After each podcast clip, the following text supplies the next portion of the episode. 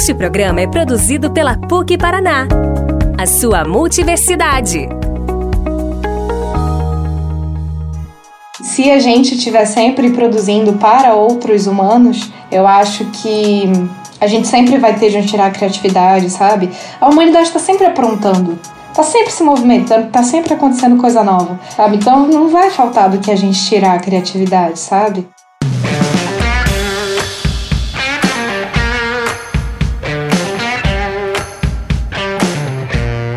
Oi, pessoal, tudo bem com vocês? Eu sou a Marina Prata e esse aqui é o Coffee Break, um podcast da PUC Paraná em que a gente tira um tempinho para tomar um café e debater com professores e especialistas de mercado sobre alguns assuntos que andam circulando por aí. Quem participa desse papo com a gente é a Beatriz Góes, que é roteirista da Walt Disney Company em uma série para o streaming Star Plus. Ela é mestranda de Meios e Processos Audiovisuais pela USP e professora de roteiro do canal Narratologia, com mais de 45 mil inscritos no YouTube. E quem também se junta a nós é o professor Glaucio Moro, que é mestre em Tecnologias da Inteligência e Design Digital, doutor em Tecnologia e professor do curso de Cinema Multicom da PUC Paraná. Essa é a parte 2 do nosso papo sobre algoritmos no entretenimento, em que a gente está debatendo sobre a relação entre dados e criatividade nas indústrias do cinema e da televisão. Mas eu não quero te dar nenhum spoiler. Então, se você ainda não ouviu a primeira parte desse episódio, corre lá para ficar por dentro de tudo e depois volta aqui.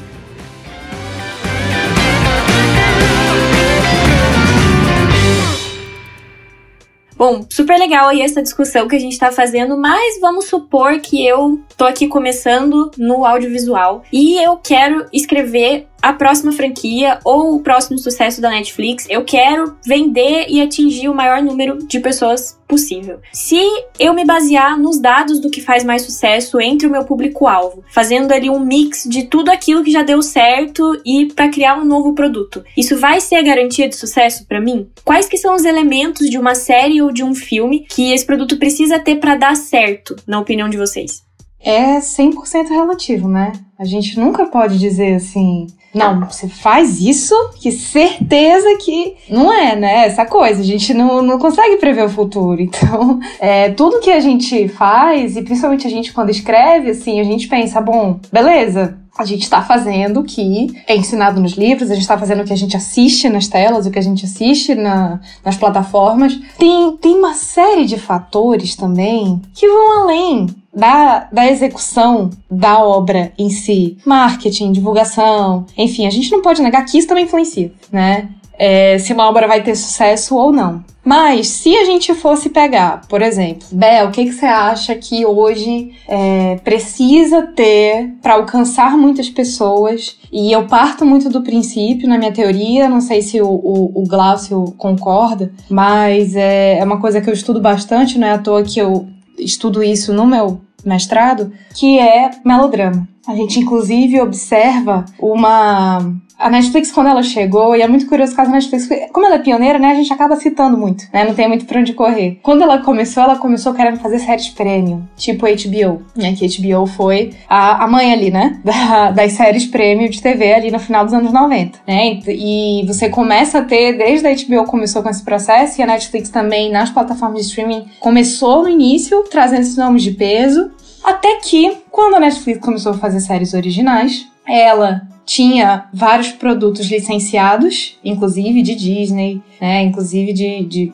Fox, enfim, Warner. E depois Netflix começou a perder esses contratos por começar a fazer séries originais. E Netflix falou: opa, pera lá, tô começando a perder assinantes. Como eu reganho esses assinantes de novo? Em contrapartida, Netflix começa a fazer muito sucesso em países como Brasil, África do Sul, Índia, países emergentes. Bom, vamos ver, né? O que, que eu escolho para narrar que é mais didático, que tem patos, né, que a gente chama, que tem paixões, que tem conflitos fáceis de serem identificáveis, tem conflitos que são fáceis de serem entendidos, que o espectador não precisa se esforçar muito para pensar, porque se a gente para e olha um, um La Casa de Papel e um House of Cards, não é querendo fazer juízo de valor dizer que um é melhor que o outro. Mas assim, La Casa de Papel é muito mais tenso, é muito mais eletrizante. Você fica, você fica fica ali vidrado na televisão. House of Cards não, você aprecia, né? Você fica ali, tem um subtexto que você tem que estar atento para pegar. É diferente. E ultimamente, o caso da Netflix e de algumas outras plataformas de streaming tem começado a investir mais melodrama, em usar melodrama nas suas séries, ou seja, ter cenas grandiosas, muito efeito, muita tensão, né? Muito o sentimento à flor da pele, né? O melodrama traz muito isso, né? O excesso. Então, muito excesso para conseguir se comunicar com muitas pessoas, né? Porque o melodrama também trabalha com, com, com conflitos que todo mundo entende. Então, é vingança, traição, problemas de família, sabe? Então, qualquer pessoa em qualquer lugar do mundo, e essas plataformas estão na maior parte dos países do mundo, vai entender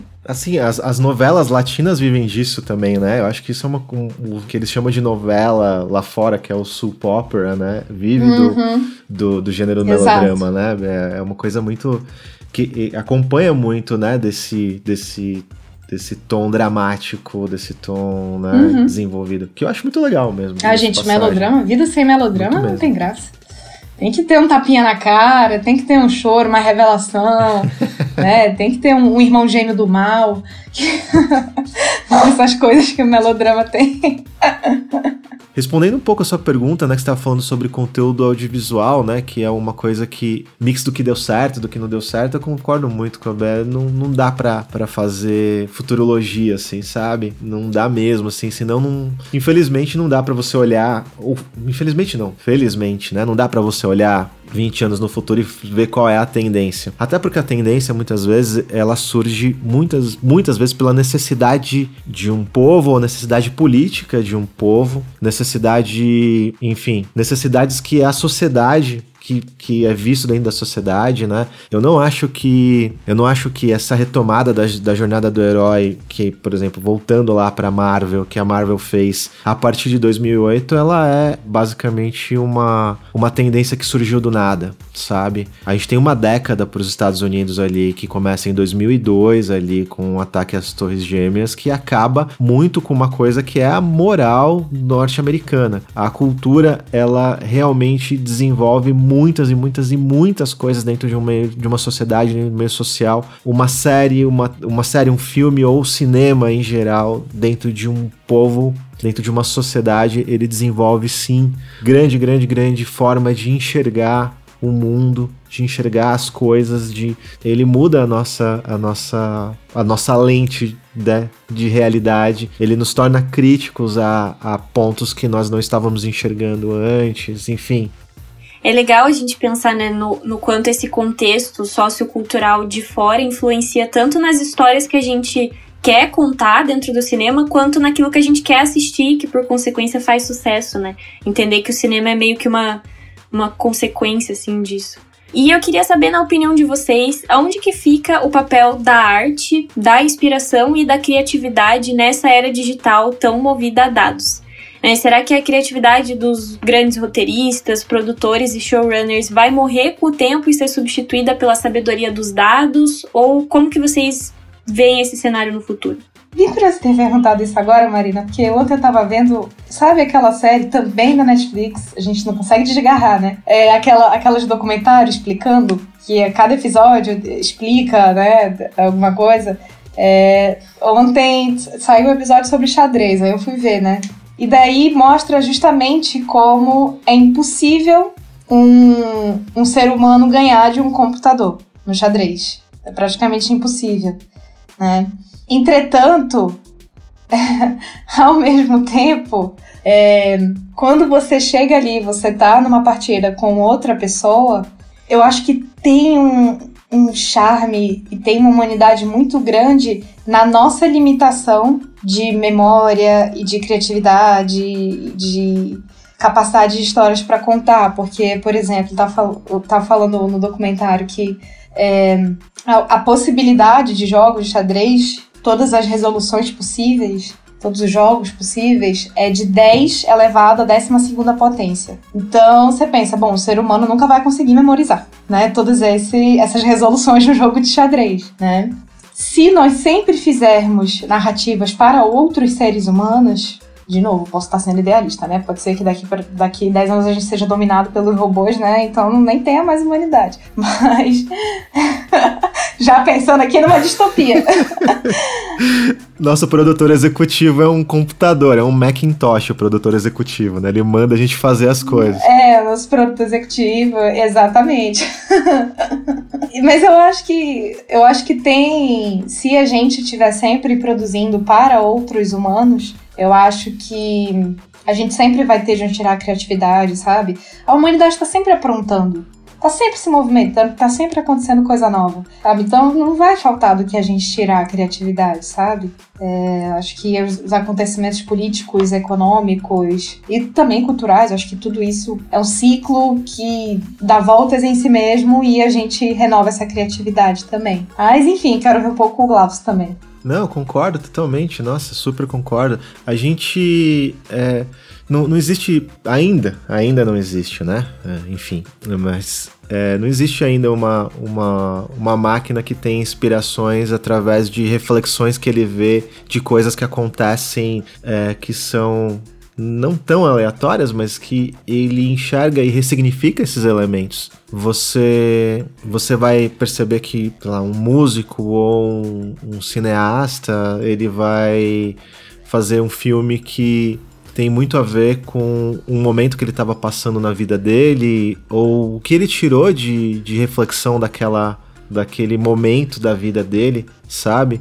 E isso isso uma, uma máquina não pode fazer. A gente pode ter sim é, roteiros escritos por, por, por inteligências artificiais que vão olhar quais são as tendências do mercado e o que, que as pessoas querem e fazer roteiros em cima disso, mas eu sempre acredito nas formas disruptivas, assim, onde você vai olhar aquilo e você vai criar ali uma história com base na reflexão e aprendizado de algo que você teve na sua vida. Eu acho que que é, é, importante, enquanto tiver pessoas olhando que é o exato oposto daquilo que são os grandes arrasa-quarteirões, assim, os grandes blockbusters, os grandes. Nem faz sentido, né? Chamar as coisas de blockbusters hoje. Ficou, né? Ficou o nome. Mas enfim, de grandes produções, assim, sempre quem estiver olhando contra, quem estiver olhando por um, por um outro lado, vai conseguir fazer algo novo, algo que é disruptivo, algo que os dados não vão, não vão prever. Bom, e essa próxima pergunta é bastante relacionada com a pergunta anterior, né? Com os dados, é, deixando essa receita do sucesso, digamos assim, um pouco mais óbvia, será que no futuro a gente ainda vai ter grandes gênios do cinema e do storytelling? Ou então, vocês acham que talvez isso nunca tenha existido e sempre foi um mito, essa coisa do grande gênio criador, assim? Pergunta polêmica, né? Bom, eu acho que sim. E olha que eu sou uma pessoa que defendo muito técnica, estudo e treino antes de talento de qualquer coisa. Defendo, sim. Meu lema é roteiro não é achismo. Mas, quando você tem os dois, aí é show de bola. Aí não. É, eu acredito que sim, eu acredito que há gênios, eu acredito que, é, por exemplo, para mim você não reconhecer que Kubrick era um gênio é, é meio absurdo, assim, para mim. Eu acho Tarantino, inclusive, um gênio. É, eu acho que, assim, tem pessoas que conseguem enxergar aquela coisa de uma forma tão diferente que para elas faz tanto sentido ser daquele jeito. É, tem a ver com a criação da pessoa, com os traumas que ela viveu, onde ela viveu, sabe? Tudo a ver com isso. Eu acho que isso é uma variável muito grande muito grande. Aí o que eu acho, né, que reforça é, a coisa humana. Então eu acho que tem coisas aí que, que não, não dá para explicar. É, acho que a máquina não consegue explicar, justamente porque é sobre sensação, é sobre feeling, é sobre você sentir que aquilo funciona de uma maneira que ninguém nunca viu. E olha só, não é que funciona mesmo? É só que ninguém nunca tinha pensado nisso. Então, enfim, é, existe. Acho que existe gênios, acho que continuarão existindo gênios. Concordo. Eu acho que o gênio, no fundo, ele é aquele que é, não chuta onde todo mundo chuta. Ele enxerga um lugar onde a bola pode entrar também e é lá que ele chuta, assim, um lugar totalmente impensado, assim, sabe? Totalmente não visto, totalmente não raciocinado, assim. É, a minha última pergunta é, na verdade, um apanhadão, assim, da, dessa conversa toda. É, eu acho que a gente falou de muitos aspectos que a gente precisa ficar atento, tanto enquanto criadores de audiovisual quanto público de audiovisual, né? Que a gente tem que pensar criticamente sobre isso. Mas, ao mesmo tempo, a gente também falou de muitas potencialidades, né? Que os dados podem trazer para, inclusive, incrementar a criatividade. Então, eu queria saber o que, que vocês acham, assim, que, que são os pontos de atenção mais importantes? Quais que são as oportunidades, as maiores oportunidades que acabam surgindo a partir da utilização de todos esses dados na, na criação audiovisual? É, eu acho que o resumo bom da conversa é o algoritmo não sabe o que a gente quer e a gente tem que boicotar todos os robôs, né? Esse é o, esse é o resumo da, da nossa conversa. Seremos resistência às máquinas, é isso aí, muito bem. É isso aí, gostei.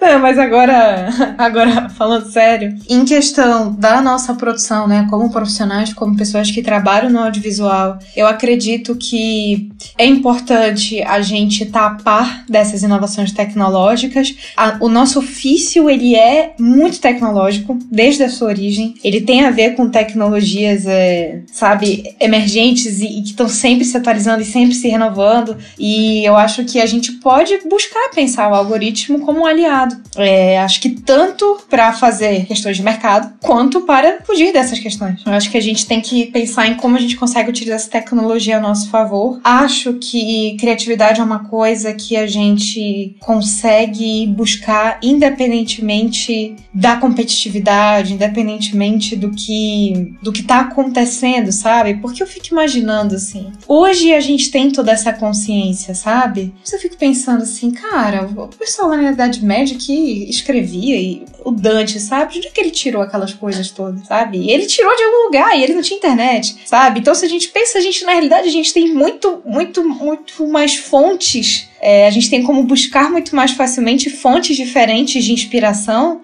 do que antigamente apesar da ansiedade, da saturação de informação que a gente tem, né, que às vezes mais atrapalha do que ajuda, mas eu acho que é isso, né, eu acho que a gente buscar é, não enxergar como ameaça e enxergar como, como possível aliado. Reitera meu comentário da última pergunta, talvez eu esteja sendo inocente, talvez daqui 15 anos a gente seja dominado por robôs, e nada disso vale, né, a gente vai estar assim, na realidade juntos numa resistência, sabe, tipo Star Wars, a gente vai ser a resistência, o Império vão ser os robôs, a gente vai ser a resistência tentando Eu acho que o algoritmo ele vai. Ele, ele sempre ajudou, sabe? O algoritmo nada mais é do que o espelho de um, de um, de um tempo, de, de uma forma né? Ele, ele sempre ajudou medindo coisas. E eu acho que ele pode continuar medindo coisas. Eu concordo muito com a Bela. falou: é, o cinema ele sempre viveu de um, do, dos aparatos, né? Tecnológicos, técnicos, né? O que não significa que você precise necessariamente ter o melhor aparato técnico ou tecnológico na sua mão para poder fazer um filme ou para poder desenvolver e pensar um filme. Muito pelo contrário, né?